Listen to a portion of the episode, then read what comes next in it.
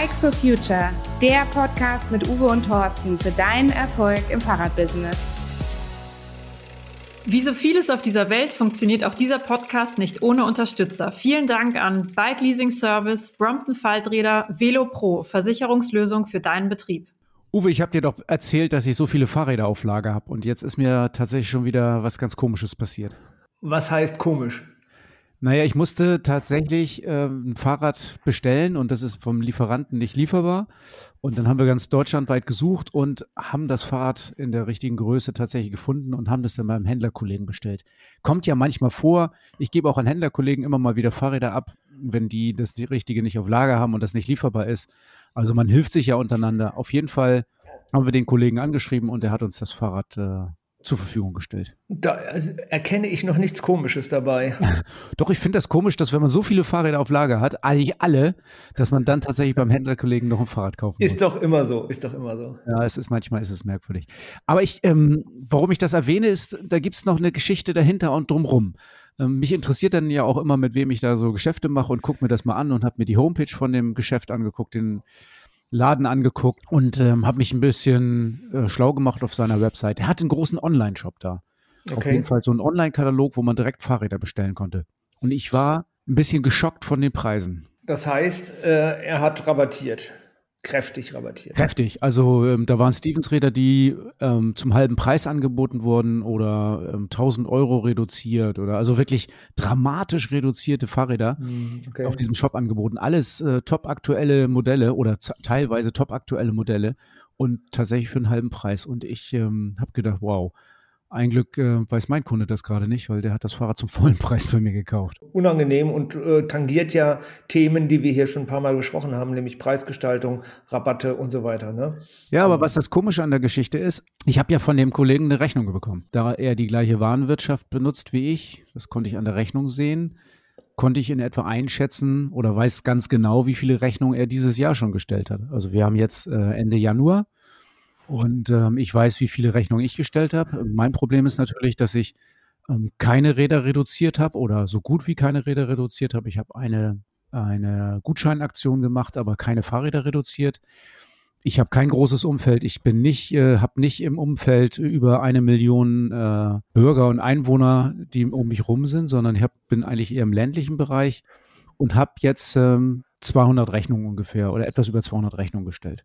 Und die mhm. Rechnung, die ich von dem Kollegen gekriegt habe, der so viel Rabatte gibt und online anbietet und wo jeder ähm, im Umkreis, also wo im Umkreis über eine Million Menschen wohnen oder mehrere Millionen wahrscheinlich sogar, hat äh, Rechnung Nummer 24 gestellt.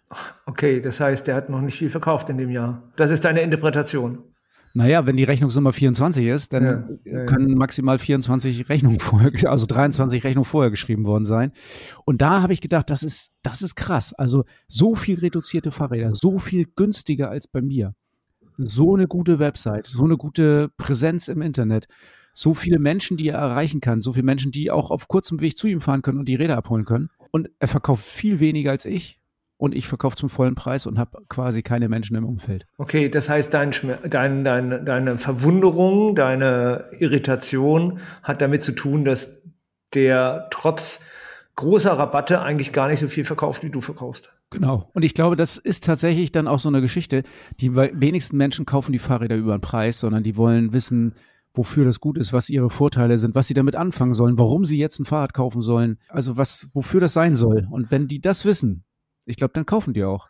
Ja, jetzt sind wir, jetzt sind wir ja schon, du bist ja ein raffinierter Kerl, ne? Jetzt sind wir schon mitten im Thema Preisgestaltung und was das damit auf sich hat. Also äh, vielleicht war das ja nicht nur ein äh, ganz normales Intro und eine Erfahrung von, von dieser Woche, sondern es war gleichzeitig das Intro für unser Podcast-Thema.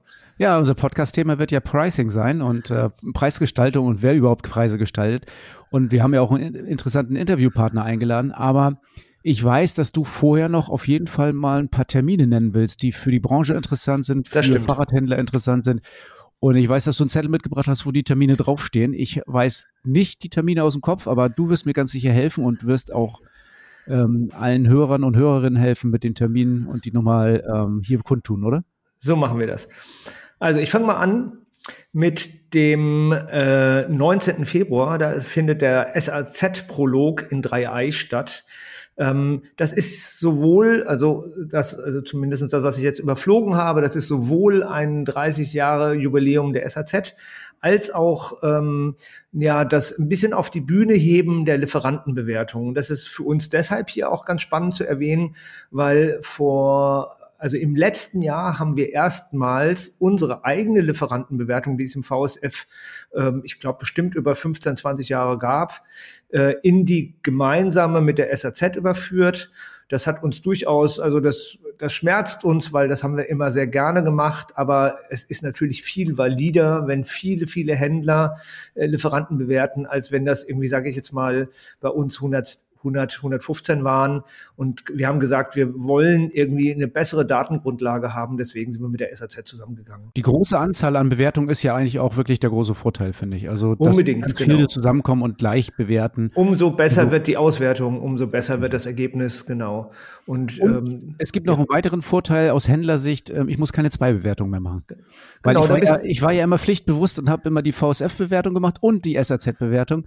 Und dann hast du halt die doppelte Arbeit. Und jetzt habe ich sie nur noch einmal. Das finde ich ist schon mal auf jeden Fall sehr erleichternd. Da warst du auch durchaus mit Treiber, weil das habe ich mir sehr gemerkt. Wir wollen immer vermeiden, dass äh, Händler doppelte Arbeit machen.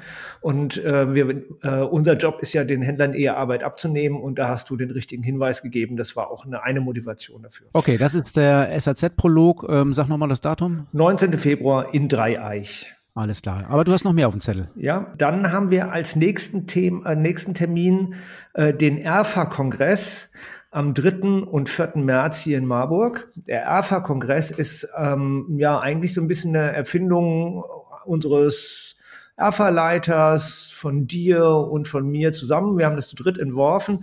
Wir haben gesagt, es gibt so viele ERFA-Gruppen in der Bundesrepublik und auch im VSF dass, ähm, dass es doch mal sinnvoll ist, dass es immer wieder Termine gibt, wo die auch gemeinsam zusammentreffen und sich austauschen. Also jeder in seiner, in, also jede Erfa-Gruppe erarbeitet ja zu bestimmten Themen und hat da auch irgendwie, sage ich mal, ein gewisses Know-how aufgebaut, je länger sie zusammen sind aber sich dann zusammenzutreffen und dieses Know-how auszutauschen oder vielleicht auch mal Referenten einzuladen, die dann bestimmte Themen äh, besprechen, das äh, ist Sinn dieses ERFA-Kongresses.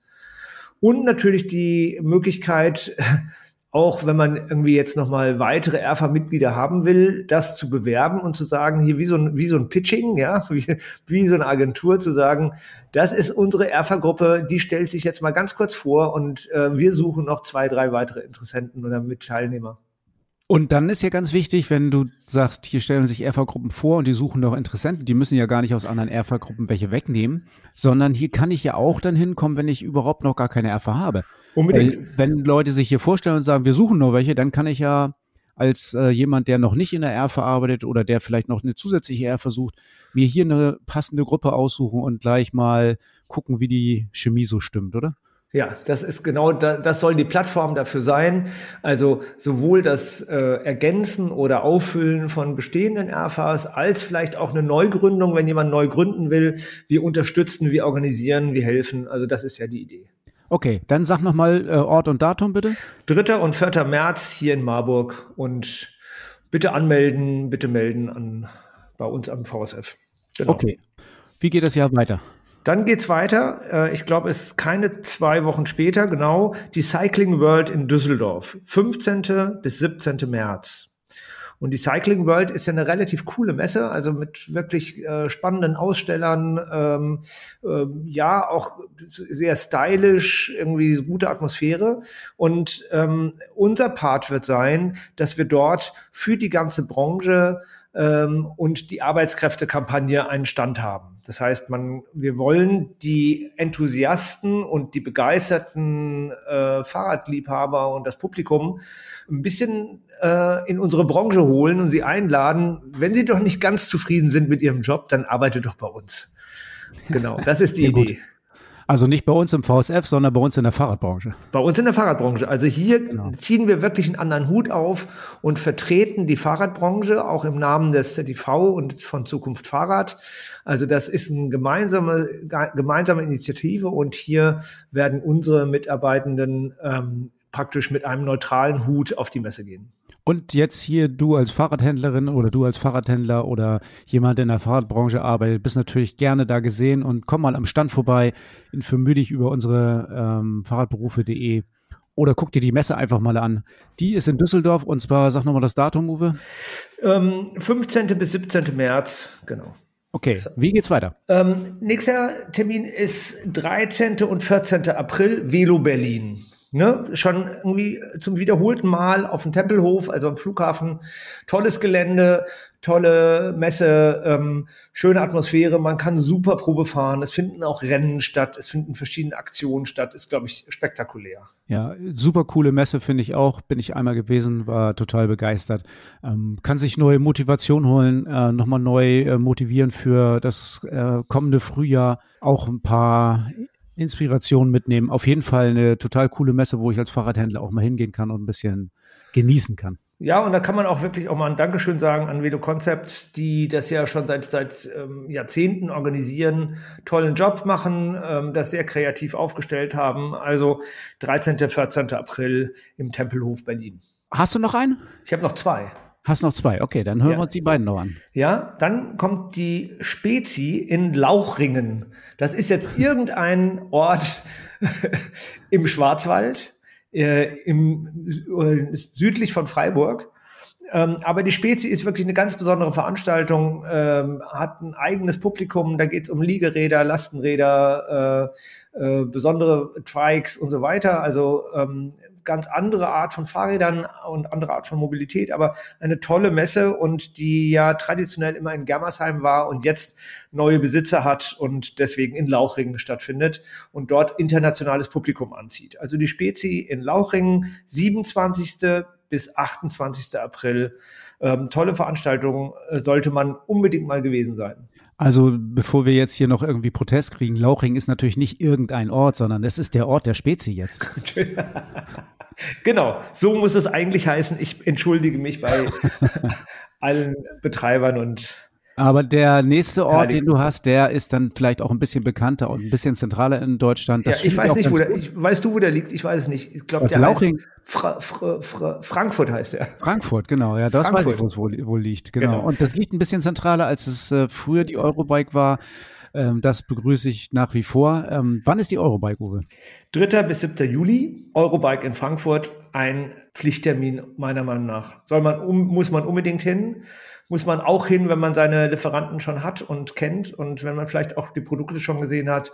Inspiration, neue Ideen, ähm, mal seinen Kopf umdrehen und neu justieren. Ja, das passiert natürlich auf einer Messe und ähm, das eigentlich geht man praktisch von einer Messe immer mit ganz vielen neuen Ideen und neuen, äh, neuen Anstößen und das sollte man nutzen.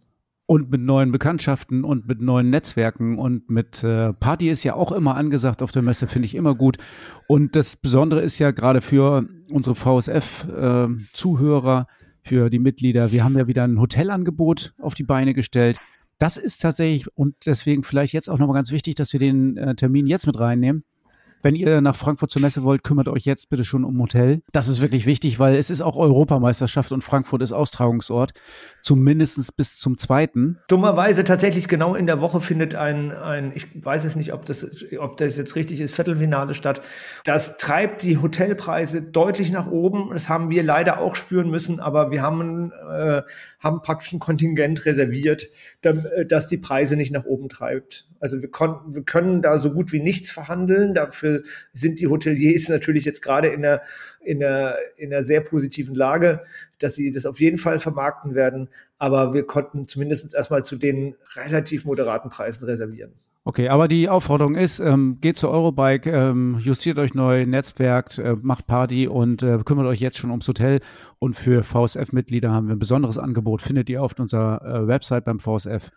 Wir freuen uns zusammen alle in einem Hotel zu sein. Zu Eurobike wird es übrigens auch im März noch einen Spezialpodcast geben, ähm, der extra mal ein bisschen ankündigt, was außer der Ausstellung der Lieferanten ähm, noch auf der Messe stattfinden wird. Sehr gut. Dann haben wir alle Termine durch. Was, äh, es gibt noch mehr im Jahr, da bin ich mir ganz sicher, aber ich glaube, die Eurobike soll erstmal dieses Jahr ein bisschen abschließen und wir machen dann noch mal so eine Terminvorschau Mitte des Jahres für den Rest, oder? So machen wir es. Ja, Thorsten, vorhin hast du ja das Beispiel genannt von dem Händler, der seine Räder so stark rabattiert hat und unser Thema ist ja heute Preisgestaltung.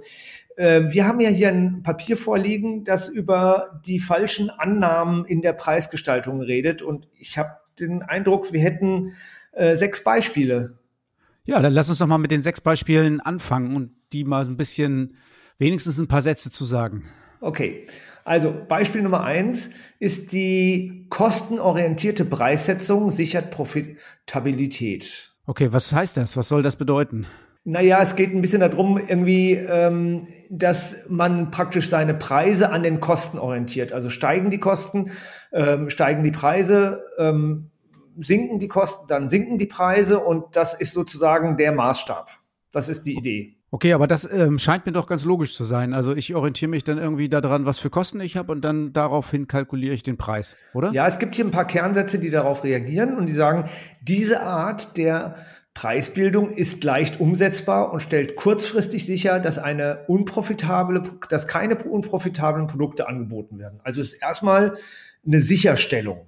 Also das erstmal was Positives. Also und, und gleichzeitig, und das ähm, merke ich immer wieder in der Fahrradbranche, ist genau hier auch der Knackpunkt. Also ja. ich weiß, dass jeder in der Fahrradbranche so ungefähr so seinen Kalkulationsfaktor hat, mit dem er eigentlich ganz happy ist. Ich, ähm, der ist unterschiedlich, deswegen sage ich den jetzt mal nicht.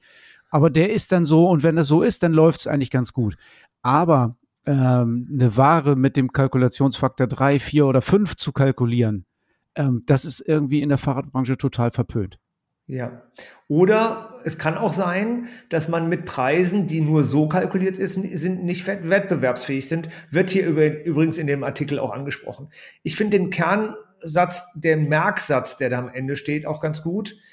Kosten sollten für die Preissetzung nur insofern eine Rolle spielen, als dass sie eine Untergrenze definieren, die nicht unterschritten werden darf. Genau, also, die Untergrenze ist klar, das äh, muss es auch sein. Und aber da gehen wir oben, mit, oder? Aber nach oben darf es kein Limit geben, finde ich. Ja, das finde ich auch. Also da, aber da gehen wir mit. Untergrenze ist es, aber ansonsten ist die, ist, sind die Kosten kein wesentlicher Faktor für die Preisbildung. Okay.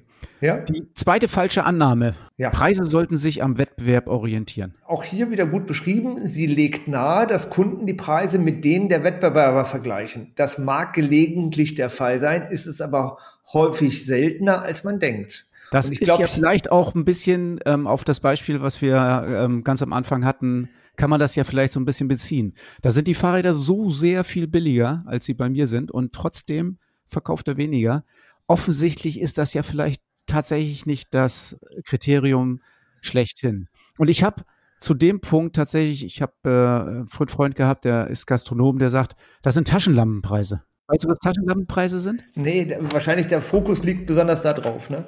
Taschenlampenpreise sind die, die die Gastronomen machen, wenn sie nachts mit der Taschenlampe zum anderen Restaurant gehen und gucken, was da die Preise sind. mit der Taschenlampe eben mal schnell in die Karte geleuchtet. Ah, Schnitzel kostet 12,50 Euro, dann kostet es bei mir auch 12,50 Euro.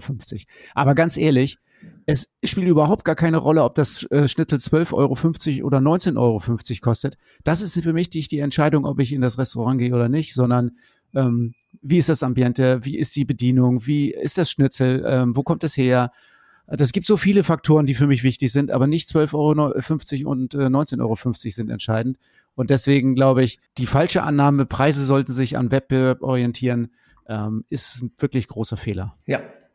Also auch hier wieder ein guter Kernsatz übrigens. Der Wettbewerb sollte für die Preissetzung nur dann eine Rolle spielen, wenn er für die Kunden eine Rolle spielt. Also ein super, super Merksatz, äh, weil nämlich genau da hängt's von ab. Und dass die Branche glaubt, viel mehr glaubt, als es tatsächlich der Fall ist, dass äh, die Kunden den, Wett den Wettbewerbsvergleich antreten, ähm, ist ja hier auch schon erwähnt. Nächste falsche Annahme. Preise sollten sich ausschließlich am Wert für die Kunden orientieren. Okay, das ist eine falsche Annahme, weil der Wert macht den, das Angebot nur dann attraktiv, wenn die Kunden diesen tatsächlich nutzen. Also wenn der Kunde tatsächlich diesen Wert erkennt oder auch was davon hat.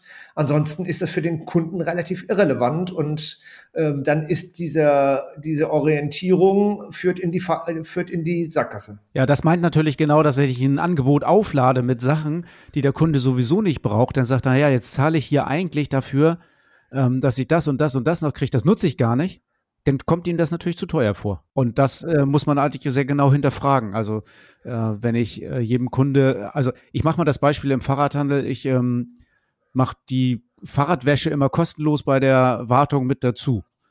Also inkludiere das der Kunde, der immer ein sauberes Fahrrad hat, der das sowieso sauber hat, der sagt, naja, dann ist das ja viel zu teuer. Ich nutze das ja kaum. Jetzt kommen wir, glaube ich, zu dem äh, wichtigsten, äh, zur wichtigsten falschen Annahme. Das ist praktisch hier in dem Podcast schon mehrfach Thema gewesen. Rabatte sind nur schlecht für die Marge. Und dann der Untertitel dazu, dass Rabatte zwar kurzfristig Umsatz ankurbeln, aber schädlich für die Marge sind, ist eine Binsenweisheit genau darum geht's in äh, in dieser falschen Annahme und ähm, ja und das ist eigentlich sehr sehr gut beschrieben in diesem Artikel oder in diesen Merksätzen und darüber müssen wir unbedingt auch ein bisschen ausführlicher sprechen. Ja, Rabatte verschieben die Kaufmotivation vom Wert hin zum Preis. Das ist ja klar be beziehungsweise ist vielleicht gar nicht so klar. Das wird jetzt aber klar, weil das ist tatsächlich so ein Rabatt. Ah, dann kaufe ich das deswegen. Also weil es Rabatt hat. Und das ist natürlich genau das, was ich als Kaufmann überhaupt nicht will. Ich will ja, dass sie das Fahrrad kaufen aus anderen Gründen und nicht aus Rabattgründen. Und ich finde auch, und das haben wir, glaube ich, auch schon mal gesagt, dass Rabattepreise, die Preiserwartungen ganz woanders ansiedeln dann. Also es wird quasi so ein Anker auf Rabatte gesetzt äh, und ich versaue mir die Kunden für langfristig schon. Ja, und es hat auch eine Spirale. Also es ist relativ klar, dass ähm, in dem Moment, wo du Rabatte anbietest, der Wettbewerb natürlich auch darauf reagieren könnte oder wird. Und dann hast du eine Spirale, die für beide existenziell werden kann. Und das ähm, ist für den Kunden mag das vermeintlich gut sein, aber für den Anbieter, äh, für den Händler und für die Händlerschaft ist das äh, wirklich kritisch und kann kein Dauermoment sein.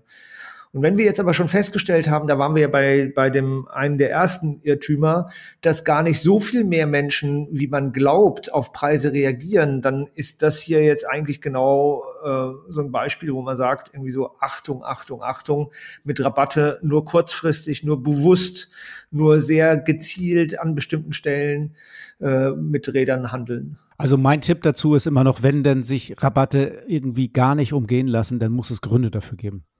Ja. Dann würde ich lieber ähm, mein, in mein Fahrrad mal einen Kratzer reinmachen, damit ich den Rabatt auch rechtfertigen kann. Also der Merksatz hier heißt, Rabatte sollten sehr vorsichtig und selektiv zum Einsatz kommen, da die mittel- und langfristigen Folgen in aller Regel mehr ins Gewicht fallen als die kurzfristigen Vorteile. Genau, und ich glaube, dass gerade im Moment, und das ist ja ein bisschen unser Job, deswegen machen wir auch diesen Podcast, ähm, ein bisschen warnen davor, äh, was an mittel- und langfristigen Folgen passiert und ähm, äh, achtet darauf, dass ihr es mit den Rabatten nicht übertreibt und dass ihr sie nur gezielt einsetzt irgendwie ein bisschen deprimierendes Thema. Kommen wir doch mal zu einem echten schönen Thema. Zwischen Preiserhöhung sollte genügend Zeit vergehen. Als falsche Annahme. Was wäre denn die richtige Annahme? Naja, wir haben in den letzten Jahren ja äh, ganz regelmäßig ähm, die Umfrage gemacht, wie oft habt ihr eure Werkstattpreise erhöht? Und ähm, dann haben wir irgendwie so ein bisschen so einen Verlauf und müssen tatsächlich feststellen, dass in der Zwischenzeit einige jährlich ihre Werkstattpreise erhöhen und dass es aber davor eine Phase gab, wo man wirklich fünf, sechs Jahre die Preise nicht erhöht hat, die Stundensätze nicht erhöht hat. Und ganz klar ist natürlich, und das sagt auch diese, diese, das sagt dieses Merkblatt, ähm, wenn man lange wartet und dann auf einen Schlag relativ viel erhöht und erhöhen muss, jetzt kommen wir wieder auf die Kosten zu sprechen, dann, dann äh, merkt das der Kunde sehr wohl und zwar unangenehm. Also das ist ihm dann wirklich, also da fragt er sich, wie konnte es denn dazu kommen, dass es plötzlich irgendwie nicht mehr 60, sondern äh, 75 Euro kostet oder mehr, besser noch mehr, ja genau. Und da ist mir natürlich ein Kollege aus Mainz im Kopf, der gesagt hat, wieso meine Preise, die erhöhe ich, erhöhe ich doch ständig. Also gerade in der Werkstatt erhöhe ich meine Preise ständig. Also das ist so eine ständige Preiserhöhung. Und äh, damals haben viele den Kopf geschüttelt, aber es bewahrheitet sich. Ähm, der hat wenig Widerstand und ähm, in so einer ständigen Preiserhöhung und ähm, das machen die Kunden mit, weil das da ist ja quasi auch immer nur ein Angleich an die Inflation, an sowieso steigende Kosten. Natürlich muss ich meine Preise immer erhöhen. Das ist ja, erleben wir ja alle. Und äh, wenn wir uns da ausnehmen, vielleicht aus sozialer Motivation, dann wird es für uns natürlich umso schwieriger. Hier steht auch nochmal der Satz drin, regelmäßige, moderate Preiserhöhungen gewöhnen die Kunden daran, dass Preiserhöhungen normal und erwartbar sind. Sie können sich darauf einstellen und werden sie eher akzeptieren. Das ist so, das ist ja auch, da geht es ein bisschen um Psychologie und ähm, den fand ich wirklich bemerkenswert und erlebe ich ja selber auch. Also es, wir, wir, sind ja auch Konsumenten und wissen, wie, wie der Hase läuft. Tatsächlich habe ich da, mache ich da auch einen Fehler. Also als, ähm, als Wohnungsvermieter ähm, sollte man, ich habe ich gelernt, dass man das ganz schlau macht, seine Miete einfach schon mal ähm, vorne vornherein immer an Mieterhöhungen anzupassen und nicht irgendwie nach fünf Jahren sagt, so jetzt muss aber drastisch erhöht werden. Das ist auch für den Mieter äh, unangenehm, so eine drastische Erhöhung. Da ist es viel besser, jedes Jahr eine kleine Erhöhung. Anderes Thema, glaube ich. Ja, aber ist ja ähnlich. Also ja, das genau. ist genau das mit der Pre Preiserhöhung ist genau das gleiche wie mit der Mieterhöhung. Also ja. funktioniert natürlich nicht, wenn die Miete nicht erhöht wird. Da sind sich ja, glaube ich, alle drüber klar. Aber denn diese großen Sprünge ist immer ein Riesenstreit und sehr unangenehm. Gut, wir haben noch ein Beispiel. Zu hohe Rabattforderungen sollten eskaliert werden. Der Satz ist damit, ist das gemeint, dass wer entscheidet darüber im Vertrieb oder in der, in der Organisation, ähm, wo die Rabatte genehmigt werden oder nicht genehmigt werden. Und ich glaube, das Thema hatten wir schon mal. Ich plädiere dafür, dass derjenige den Rabatt gibt, der auch die Verhandlung führt. Und genau. in, Fahrradgeschäften, in Fahrradgeschäften ist es ja eigentlich der Verkäufer. Und ich, bei uns im Geschäft ist es so, dass ähm, keinesfalls ähm, ich als Inhaber einen höheren Rabatt geben würde als mein Verkäufer. Mein Verkäufer gibt immer den allerhöchsten Rabatt.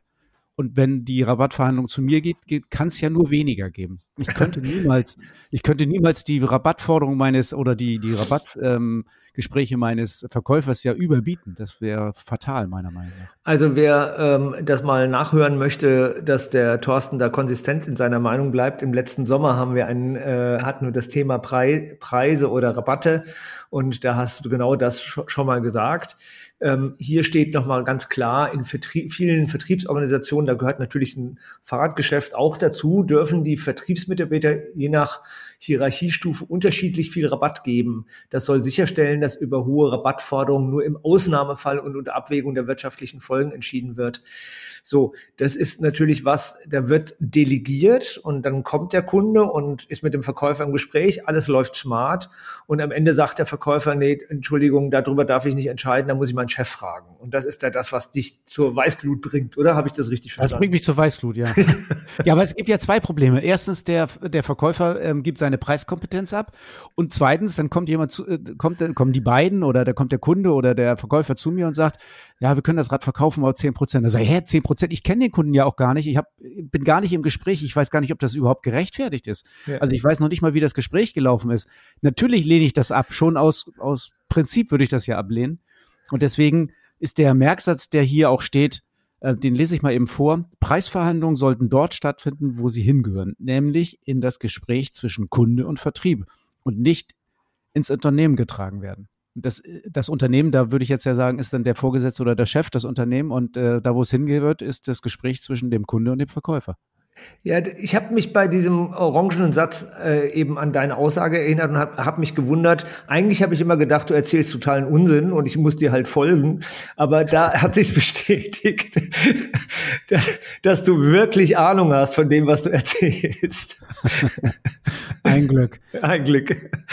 Haben wir noch einen oder sind wir schon durch? Nee, das waren jetzt die sechs Beispiele. Ähm, wir haben uns ja nur äh, Beispiele rausgenommen. Es gibt noch mehr ähm, äh, falsche Annahmen und ähm, ja. Dann bin ich jetzt mal gerade bei dir und äh, halte daran fest, dass manchmal äh, das äh, auch fundiert ist, was ich erzähle. Aber wir haben uns ja auch noch einen fundierten äh, äh, Gast eingeladen, der auch Ahnung von der ganzen Geschichte hat. Vielleicht ist er ja auch der gleichen Meinung. Werden wir, das, dann hören wir mal rein. Ja, bei uns, wie angekündigt, Franz Blechschmidt von Lion Bikes. Äh, schön, dass du hier bist. Vielleicht stellst du dich mal ganz kurz vor.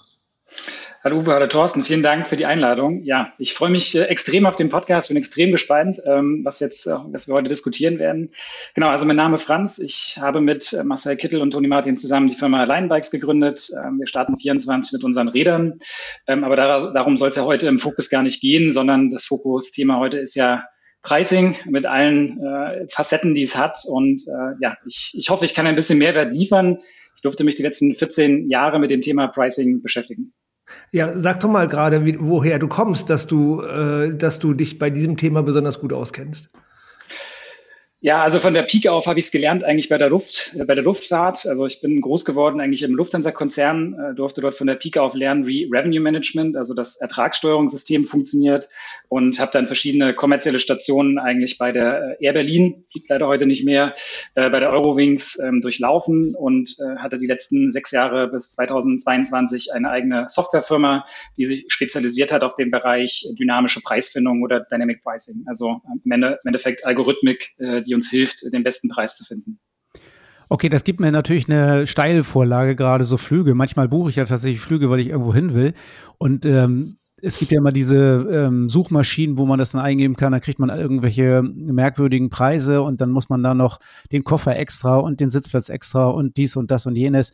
Ähm, das habe ich, das vom Gefühl her ist es so, früher bei Air Berlin oder sowas war es irgendwie angenehmer, da hatte ich irgendwie eine, eine klareren Durchblick. Ähm, ist es das, was du gemacht hast? Hast du mir das schwer gemacht? Nein, ich hoffe nicht. Ähm, ich glaube, der, der Metatrend dahinter ist ja am Ende, dass jeder versucht, sein Pricing immer weiter zu differenzieren. Und das heißt also, früher war es eben ein Preis, eine Richtung, die man fliegt. Ähm, das hat sich halt in den letzten Jahren immer weiter aufgefächert. Du versuchst Kundengruppen besser zu segmentieren. Du versuchst eben, manchmal brauchst du einen Koffer, dann brauchst du keinen Koffer, dann brauchst du eher einen Sitzplatz oder ein Essen. Und so versucht man natürlich oder hat man versucht in den letzten Jahren bei den Airlines selber immer weiter zu differenzieren. Das heißt also immer ähm, das Pricing oder das, äh, das Erlebnis des Fluges, äh, das, die Notwendigkeit des Fluges quasi immer weiter ähm, auseinanderzubrechen und besser zu monetarisieren. Ähm, und der zweite Fakt oder den, den du beschreibst, ist das ganze Thema Suchportale. Ähm, ist immer mein Verbrauchertipp. Ich werde ja oft gefragt zum Thema, wie buche ich einen Flug?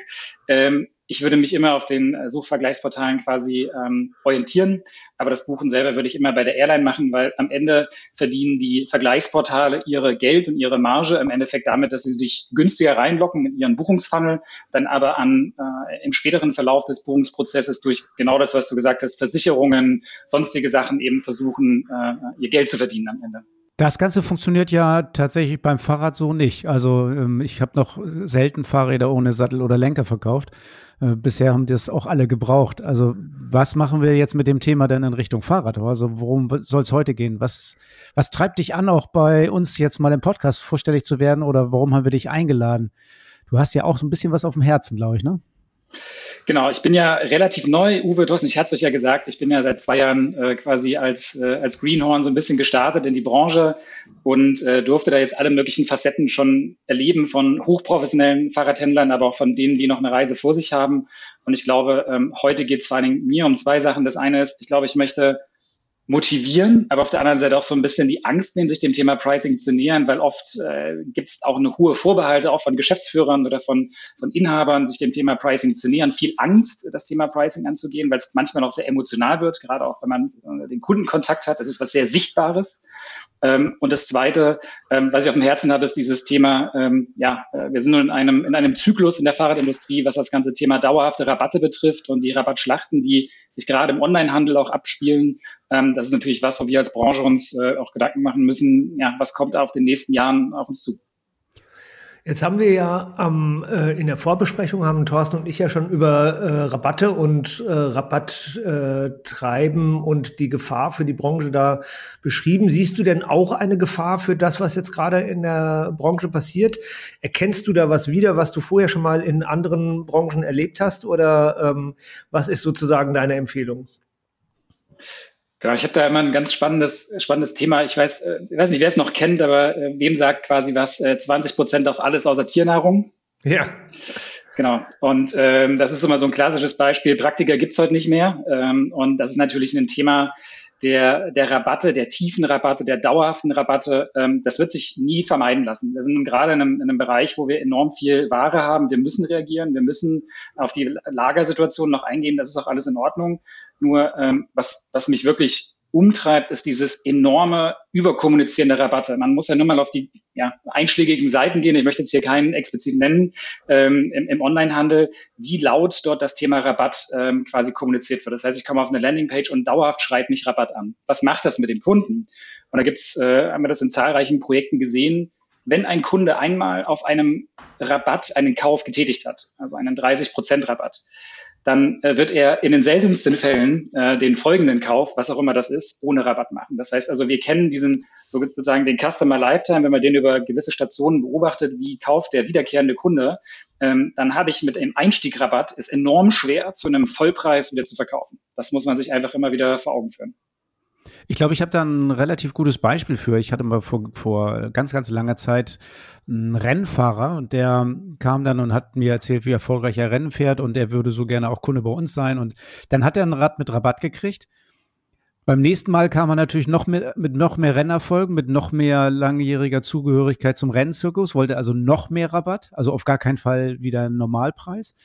Und beim nächsten Mal ging es dann so weiter. Dann kommen natürlich seine Mannschaft noch mit und am Ende sollen auch noch die Freizeiträder mit Rabatt verkauft werden. Das ist so, ein, so eine Teufelsspirale, in die man da reinkommt, oder? Genau, also äh, enorm sehen wir es natürlich im Onlinehandel. Ne? Wir haben ähm, wir haben einen HelloFresh, dem vielleicht dem einen oder andere was sagt, oder es gibt große äh, Online-Fashion-Händler, die einzig und allein eigentlich über die Rabatte den Kunden akquirieren. Und das Geschäftsmodell funktioniert für das eine oder andere Jahr, das funktioniert auch für zwei, drei Jahre, aber sozusagen diesen Turn zu schaffen, den ähm, den Hebel wieder umzulegen für wiederkehrende Käufer, die wieder auf einen Vollpreis zu legen. Also das ist wirklich nicht einfach. Ähm, und das ist eine, aus meiner Sicht eine, ja, eine Spirale, die wird uns jetzt, und ich glaube, da sind sich, weiß nicht, ihr seid ja auch Experten in der Richtung, vielleicht habt ihr auch eine Meinung dazu. Ähm, ich glaube, es wird enorm schwer, ähm, für die nächsten Jahre ja, gegen Rabatte wieder zu arbeiten, also wieder zum Vollpreis zu verkaufen. Also da muss man sich, glaube ich, als Händler enorm ähm, strecken und gut positionieren, gerade vielleicht auch über das Thema Qualität.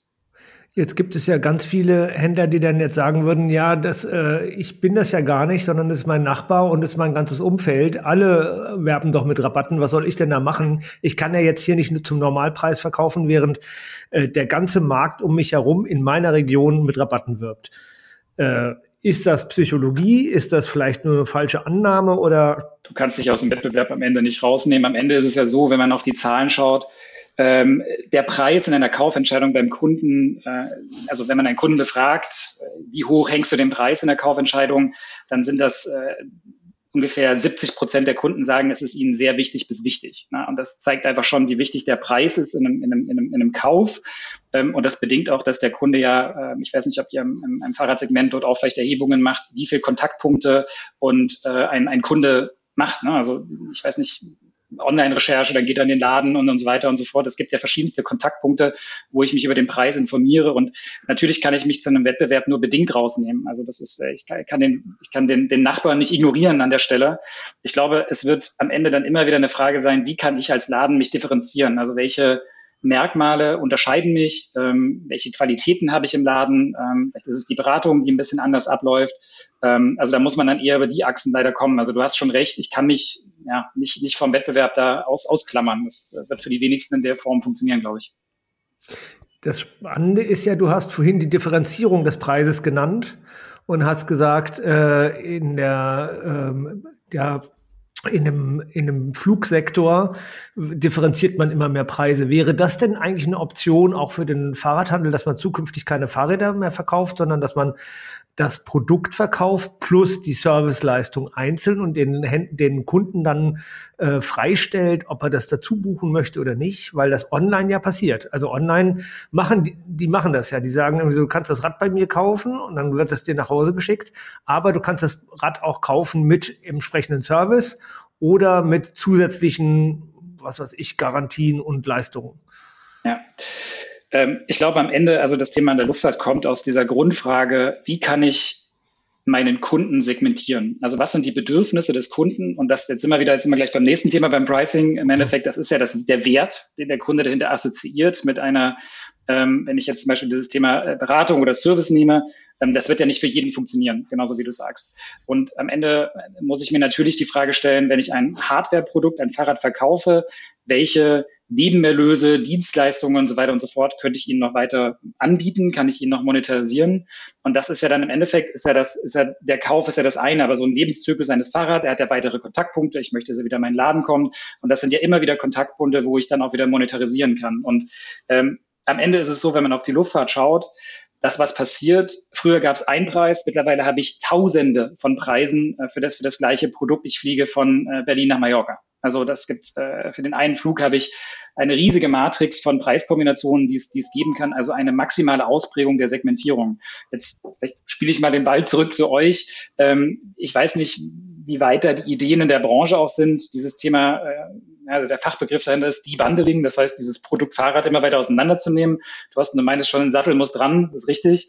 Ähm, aber im Endeffekt um die ganze Erfahrung des Fahrradkaufs äh, offline welche weiteren Service-Gedanken oder welche weiteren Produkt-Features gibt es denn um diesen Kauf drumherum noch?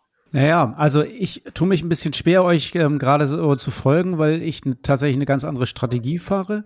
Und ähm, ich steige nochmal da ein, wo du gerade gesagt hast, Franz, du hast gesagt, 70 Prozent aller Verbraucher würden ja sagen, der Preis ist das wichtigste Entscheidungskriterium beim Kauf. Das würde ich natürlich auch sagen, wenn man mich das fragt. Nur mein Gehirn entscheidet dann doch anders. also sagen würde ich das natürlich immer. Ich will ja nicht doof dastehen. Ich will ja nicht derjenige sein, der irgendwie Geld raushaut und unnütz ausgibt. Das wird, da würde ich mich ja nie zu, ähm, niemals zu outen. Aber wenn es dann so ist, ähm, wenn ich was einkaufen gehe, dann ist für mich, das weiß ich, obwohl ich das dann vielleicht nicht zugeben würde, das Vertrauen zu dem Verkäufer das Wichtigste. Also wenn ich da weiß, das ähm, ist genau richtig, was er da für mich raussucht und macht und ich da eine gute Vertrauensbasis habe, dann ist das für mich viel wichtiger als der Preis. Und also das ist eher sowas, wo ich gerade hin tendiere. Deswegen äh, kann ich dir auf die Antwort ähm, des Rebundlings gar nicht so unbedingt antworten. Ich habe eher Angst, dass mein Bundle auseinandergepflückt wird, weil ich Vertrauen, Vertrauensaufbau, gute Beratung, ähm, Körpervermessung, ähm, Einstellung des Rades und, ähm, den, und das Ganze auch noch garantiert, ähm, dass es das richtige Rad ist, das alles als ein Paket zu verkaufen, das ist gerade mein, äh, meine Strategie. Ist sicherlich, sicherlich richtig und ich glaube, der Erfolg spricht ja auch dafür. Am Ende ähm, sagst du ja eine Sache, und das ist der, das Vertrauen und die Qualität. Das ist, warum, ähm, warum buchen wir Lufthansa? Also Lufthansa ist für viele, die äh, die Brand assoziieren, oder die meisten zumindestens, die die Brand assoziieren, ist das Vertrauen, ist die Erfahrung, die ich mit der Crew gemacht habe. Ähm, das sind, deswegen treffe ich die Entscheidung, ich fliege, ich fliege Lufthansa und ich fliege nicht American Airlines in der, in, in der Form zum Beispiel. Also das ist äh, genau, da assoziiert das ja dann auch mit, mit zurück und vielleicht vielleicht einen, einen weiterführenden Gedanken, den du gerade gesagt hast, mit dem, was macht der Kopf? Ähm, die Psychologie im Pricing ist ja ein völlig faszinierendes äh, Spielfeld. Du hast es gerade gesagt, es gibt äh, einen, äh, ganz faszinierende Forschungen im Bereich quasi, äh, was ist denn der eigentliche Wert, den ich assoziiere mit einem Produkt? Weil wenn ich den Kunden natürlich einfach in der Umfrage frage, was bist du bereit zu zahlen, dann sagt er mir eh nie die Wahrheit, sondern er, er sagt dann so tief wie möglich, äh, aber so gut wie möglich. Und ähm, es gibt da halt Forschungen auch aus Deutschland heraus, die einsteigen eben in den Bereich, ähm, was quasi, wenn ich einen Preis sehe, wie ein Preis dargestellt ist, ähm, äh, wie die Inszenierung ist des Produktes auch oder der Betritt des Ladens, was das in meinem Kopf macht. Ne? Also äh, gar nicht, was ich jetzt äh, sozusagen als Mensch sofort äh, greifen kann. Ähm, und da gibt es faszinierende Forschungen in dem Bereich, ähm, die eben im Neuro Neuroscience-Bereich ähm, da eben hingehen und eben versuchen, Unternehmen auch zu helfen, dort quasi den besseren Preis zu finden. Und da geht es gar nicht über Kostenanalyse, sondern geht es wirklich um, was passiert im Kopf sozusagen. Also wie ist die Wahrnehmung des Kunden ähm, hinter der Mattscheibe sozusagen. Aber jetzt bleiben wir doch mal bei der Differenzierung und machen mal ein anschauliches Beispiel, nämlich die Line-Bikes. Ja, die kommen jetzt im Markt und jetzt gibt es einen Händler, der sagt: Pass mal auf, du kannst bei mir das Produkt kaufen. Wenn du das so kaufst, wie es aus dem Karton kommt, ja, baust dir das selber auf, dann kostet es weniger. Und äh, du kannst es aber auch bei mir mit äh, Service kaufen. Das heißt, äh, ich baue dir das auf, das ist alles fahrbereit, gecheckt und so weiter. Was, wie wäre das denn für euch als äh, Lieferant? Wäre das euch recht, wenn ihr das frei gestaltet? Oder sagt ihr eigentlich ehrlich gesagt, gehen wir ja deshalb in den Fachhandel, weil wir genau das voraussetzen, dass es für den Kunden schon perfekt vorbereitet ist? Null Risiko, 100% fair. Der Bike Leasing Service verzichtet im stationären Handel auf Händlerprovision, ist jederzeit persönlich ansprechbar und vertritt aktiv die Interessen des Fachhandels gegenüber Unternehmen. Denn Bike Leasing Service heißt Partnerschaft auf Augenhöhe.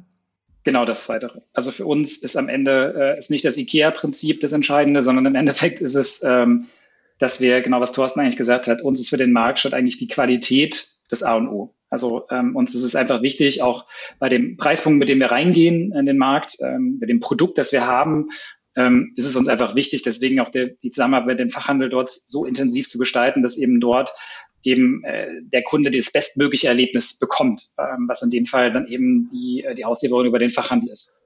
Genau. Also für uns ist die Differenzierung, vielleicht um den Gedanken in unserem Geschäftsmodell mal aufzunehmen, ähm, Natürlich äh, gibt es bei uns viel Kreativ und Ideen und wahnsinnig viel Material, was, äh, was ich schon zu Papier gebracht habe, was das Thema Differenzierung unserer Erlösströme betrifft. Ähm, aber das ist jetzt nichts, was wir jetzt in den nächsten ein, zwei Jahren angehen werden. Du hast ja relativ anschaulich klar gemacht, äh, wie gefährlich auch Rabatte grundsätzlich sind, auch auf die lange Sicht.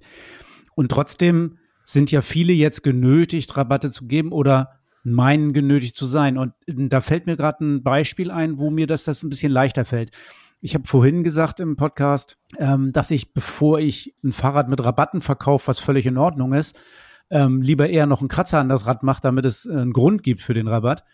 Ähm, und jetzt fällt mir aber noch eine zweite Geschichte ein. Wenn ich, ich habe jetzt einen, einen, Hersteller, der hat äh, Fahrräder produziert, die wirklich gar nicht im Abverkauf laufen. Und ähm, der hat jetzt von sich aus auf seiner Website die Preise schon reduziert. Das heißt also, da sind schon mal Preisreduzierungen, ich glaube 30 Prozent oder sowas. In dem Fall fällt mir es ja auch leicht zu sagen, okay, das ist jetzt bei mir auch so. Da ist natürlich jetzt der Vergleich mit der Website, also wo der Preis schon niedriger ist. Aber ich kann ja dem Kunden gegenüber auch jetzt klar machen, das ist jetzt nach einer Aktion vom Hersteller. Und wenn du das nächste Rad von der Marke kaufst, dann kann die Aktion vom Hersteller vorbei sein. Dann kannst du bei mir natürlich den Rabatt nicht mehr kriegen. Also da komme ich ja wieder raus aus der Schleife, oder? Genau, also das Thema Rabatte, also das, das, das kann man, glaube ich, in einem ganzen eigenen, eigenen Segment nochmal noch mal diskutieren. Das, was du sagst, ist im Endeffekt genau einer. Es gibt so ein paar Grundregeln eigentlich bei den Rabatten. Das ist das Thema, ähm, dass man Rabatte eigentlich immer in einem Kontext geben soll, also Contextual Promotions im Endeffekt, dass man halt sagt, zum Beispiel 44 Prozent für die nächsten 44 Stunden ähm, oder was habe ich letztens gesehen an der Straße hing ähm, von, äh, ich glaube, ich erwähne es jetzt aber einfach mal von Little John hing zum Beispiel, jetzt ist glaube ich die Jagdsaison, das ist ein ziemlich konkretes Beispiel, zeitlich begrenzt, konkrete Rabattstruktur, ähm, das sind Sachen, ähm, die einfach, da gibt es so eine gewisse Grundregel, an die man sich halten sollte oder Empfehlungen. Das spricht sich natürlich von außen immer super einfach. Das ist natürlich intern immer was anderes. Ähm, aber das, was du eben sagst, ist genau diese Contextual Promotion, dass du eben dann sagst, okay, ähm, das Rabatt, das Rad ist eben günstiger, ob es so der Kratzer dran ist, jetzt das eine Beispiel, aber das andere ist eben der Hersteller reduziert auch. Ähm, das heißt, ich, ich folge dem Beispiel und verweise auf den Hersteller in dem Fall. Gut, ich hätte jetzt noch mal eine Frage äh, weg vom Produkt und weg von der aktuellen Situation um die Rabattschlacht. Ich hätte noch mal eine Frage zu Preisen im Service. Also wir sind ja sehr äh, werkstattstark und ähm, es gibt ein, ähm, eine Fehlannahme, nämlich zwischen den Preiserhöhungen sollte genug Ze genügend Zeit vergehen. Das war, das haben wir auch schon vorbesprochen. Und ähm, äh, da ist durchaus die Empfehlung, das regelmäßig zu machen. Jetzt wissen wir ja, wie die Stundensätze sich in der Fahrradbranche oder in den Werkstätten entwickeln. Und es gibt aber auch Werkstätten, die irgendwie lange ihre Preise nicht erhöht haben. Gibt es da von dir als Experten deine Empfehlung? Gehst du damit, dass man sagt, das muss man regelmäßig machen, statt einmal fett und breit? Oder ähm, wie muss man es auch erklären? Wie muss man es den Kunden erklären oder muss man es gar nicht erklären? Das ist ein gutes Beispiel, um vielleicht mal ganz einfach zu sagen, wie würde man an so ein äh, Projekt, also wie würde ich an so ein Projekt rangehen, weil das startet ja, im Endeffekt startet es erstmal die eigenen Zahlen zu verstehen. Das heißt, dass ich wirklich weiß, ähm, was sind meine eigenen Kostenstrukturen, um zu wissen, ähm, bin ich damit profitabel, bin ich damit nicht profitabel. Also ganz simpel, das ist ja Hausaufgabe Nummer eins, dass ich meine Deckungsbeitragsrechnung für diese Serviceleistung entsprechend kenne. Ähm, und äh, da auch entsprechend die Daten dann noch vorhalte. Und ähm, für dieses Thema Service bepreisen jedes Jahr es gibt eine Regel eigentlich im Pricing und die sagt, das sind eigentlich alle Guten machen das ja, wenn man fairerweise ist, dass ich eigentlich jedes Jahr eine Preiserhöhung durchführe. Weil das hat folgenden Vorteil. Ähm, ich habe dann nicht einmal einen großen Aufschlag, ich habe nicht einmal viel äh, Erklärungsbedarf, sondern ich folge entlang der Inflation, da kann man sich wie auch immer orientieren, ähm, äh, habe ich eben jährliche Preismaßnahmen und jährliche Preisanpassungen. Also da erstmal konkrete An An Antwort darauf ist, es ist natürlich situationsabhängig, aber ähm, grundsätzlich empfiehlt sich es immer regelmäßig, und da kann man jetzt jährlich oder zweijährlich darüber diskutieren, Preismaßnahmen durchzuführen.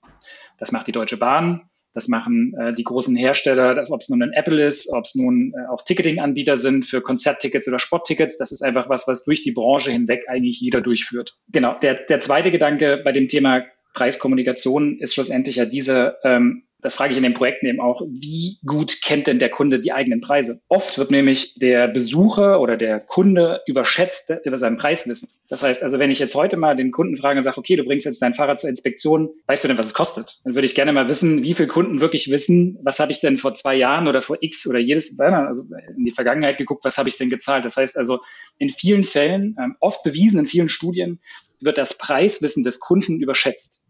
Das heißt, hm. er weiß es eigentlich gar nicht. Was bedeutet das für mich als Anbieter? Es gibt mir erstmal die Freiheit, äh, dann wirklich in die Preismaßnahme einzusteigen und ich habe die Chance, eben auch über sogenanntes ähm, Value-Based oder wertbasiertes Pricing nachzudenken. Das heißt auch zu, ähm, zu schauen, ähm, wie kann ich entsprechend dann auch meine Preise erhöhen.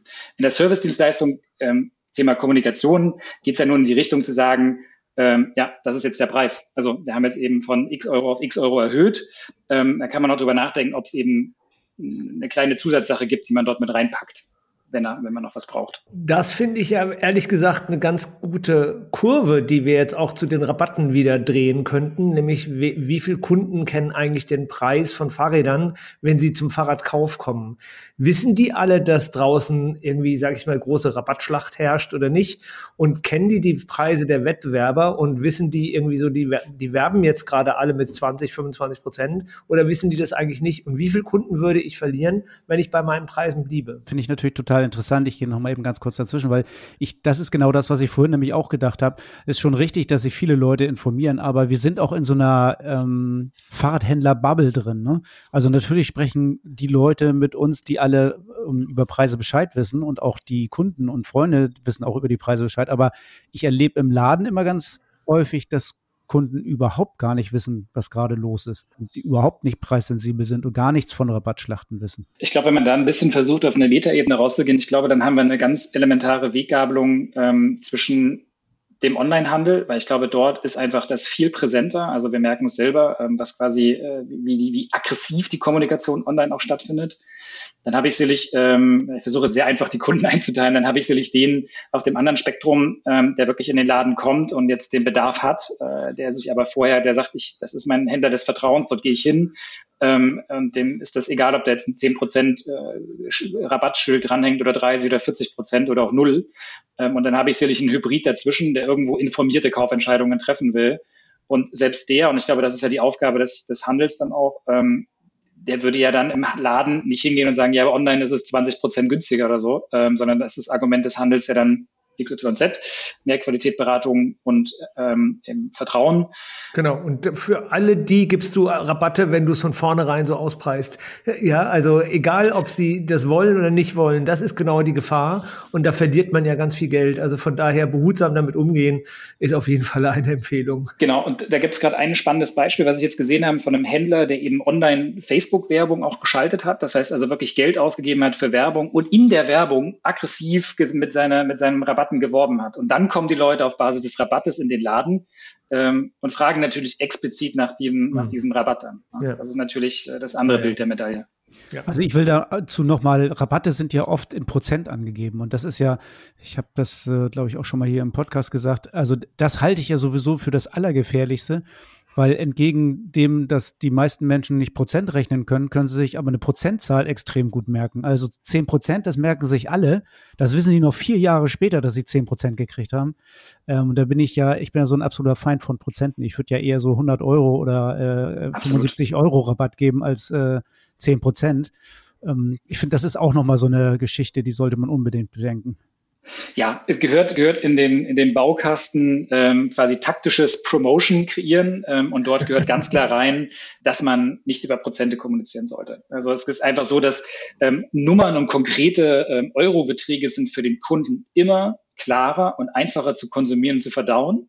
Ähm, als eine Prozentrechnung im Endeffekt. Ähm, genau das, was du sagst, Thorsten. Also genau unterstrichen. Ich will noch mal ganz kurz zurückkommen, ähm, weil Uwe das vorhin angesprochen hat, über ähm, unsere Serviceleistung und das Preiserhöhen von Serviceleistungen. Das ist ja ganz wichtig. Du hast das, Franz, ja schon sehr klar und deutlich kommuniziert, dass du sagst, ähm, lieber häufiger und kleinere Schritte erhöhen.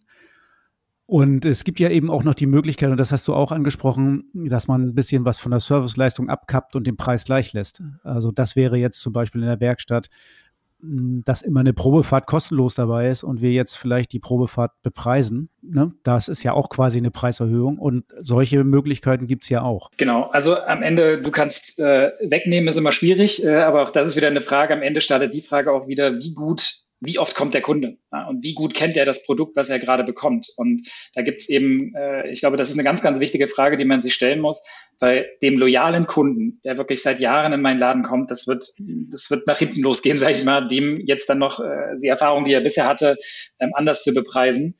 Ähm, aber derjenige, der ein, zwei Mal äh, in ein, zwei Jahren kommt, ähm, das ist natürlich dann ein anderer Ansatz, wo du auch viel mehr Preisgestaltungsfreiheit hast in, in, der Form. Und ich glaube, da, ich glaube, das ist heute eine wichtige Sache, die ich einfach gerne mitgeben will. Ich glaube, man überschätzt das Wissen des Kunden über Preise, wenn er in den Laden kommt. Und das, das, das sollte man einfach mal als Motivation nehmen, ähm, zu sagen, ähm, Pricing ist nichts Schlechtes, sondern es ist was Positives und ich kann dort ähm, eben auch gerade über das Thema Mehrwert stiften beim Kunden. Ich wollte mich den Bogen kurz noch schlagen zum Thema nicht wegnehmen, sondern dazu packen, ähm, dass man vielleicht sogar in die andere Richtung denkt, ähm, wie kann man über die Qualität, über die wahrgenommene Qualität äh, für den Kunden, der kommt, darüber möglicherweise besser preisen. Da sind wir genau in der gleichen Richtung. Wenn ich vorher die Wartung angeboten habe, da war immer eine Probefahrt mit drin, aber die stand nirgendwo. Mhm. Und jetzt äh, packe ich ja eigentlich was on top drauf. Die stand ja vorher nirgendwo. Von mhm. daher äh, sind wir da genau in der gleichen Richtung. Aber ich, ich möchte das mal ganz kurz äh, festhalten, was du jetzt gerade gesagt hast. Ähm, dieses Sensibilisieren, dass Pricing eigentlich auch ein spannendes und schönes Thema ist, was auch extrem viel Spaß machen kann. Und dass man keine Angst haben sollte und nicht unbedingt den Kunden in seiner Preissensibilität und seiner Preiskenntnis äh, zu überschätzen. Das finde ich total wichtig und ich, das nehme ich auf jeden Fall mal mit.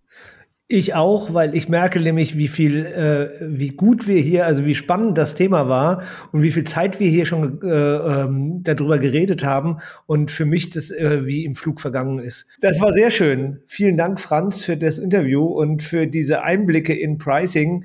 Ein Thema, mit dem ich mich persönlich noch nie beschäftigt habe. Thorsten, du hast ja schon ein bisschen, bisschen äh, Vorbildung da drin, aber das war ganz hervorragend. Vielen Dank dafür. So, Thorsten, was nimmst du denn jetzt mit aus dem Interview mit Franz? Oh, ganz viel. Also, was wir vorher schon besprochen haben und das Interview mit Franz war echt super spannend. Ich habe so viel auf meinem Zettel und ähm, das Gute ist ja, wir haben eigentlich ein PDF, an dem wir uns langhangeln können und das würden wir dir hier als Hörerin oder als Hörer natürlich total gerne zur Verfügung stellen. Und ich weiß, wie wichtig das ist, an diesem PDF immer wieder zu arbeiten und immer wieder sich das vor Augen zu führen, was läuft gerade falsch in meinem Laden oder wo mache ich gerade Fehler. Und da hilft es wirklich, man mal so eine Grundlage hat. Leider haben wir das Problem, dass wir das PDF hier noch nicht äh, weitergeben dürfen, Uwe, oder?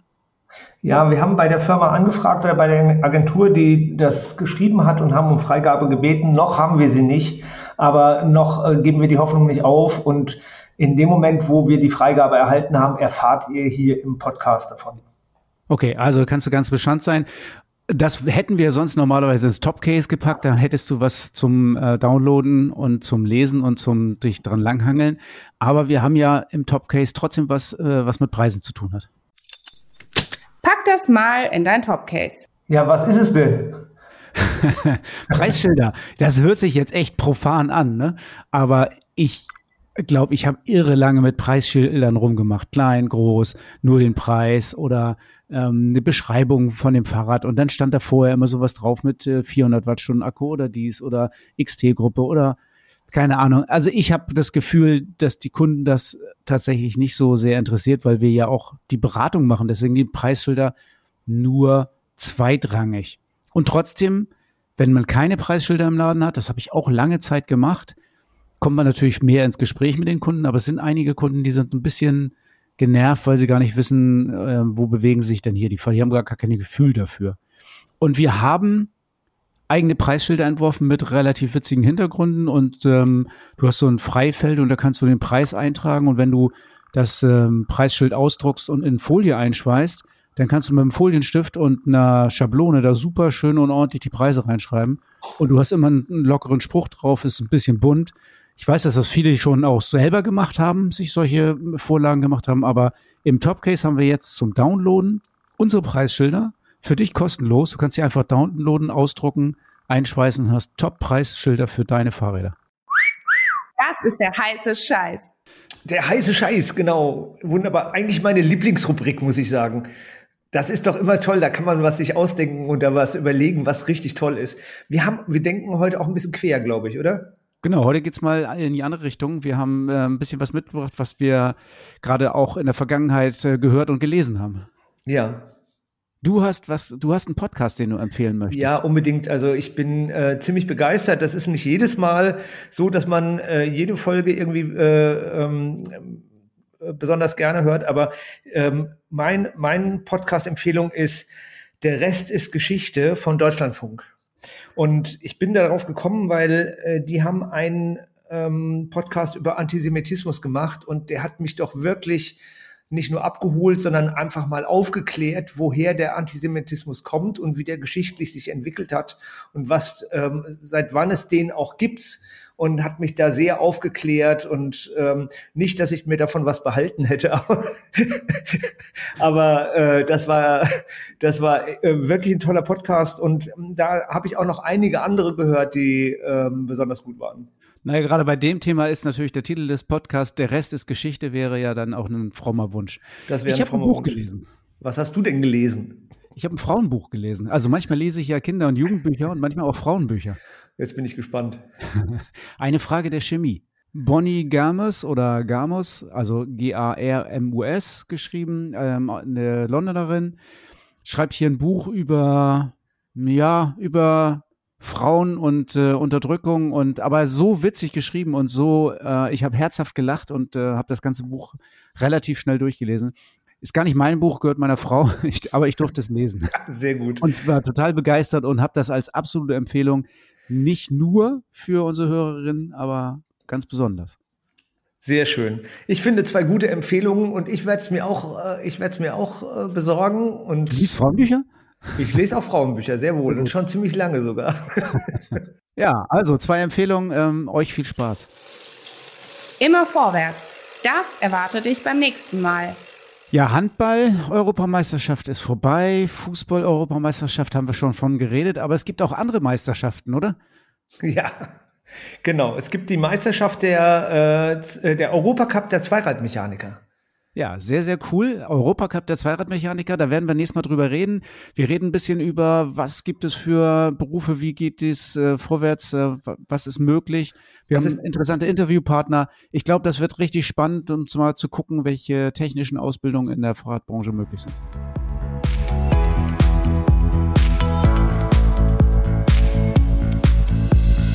Bikes for Future, der Podcast mit Uwe und Thorsten für deinen Erfolg im Fahrradbusiness.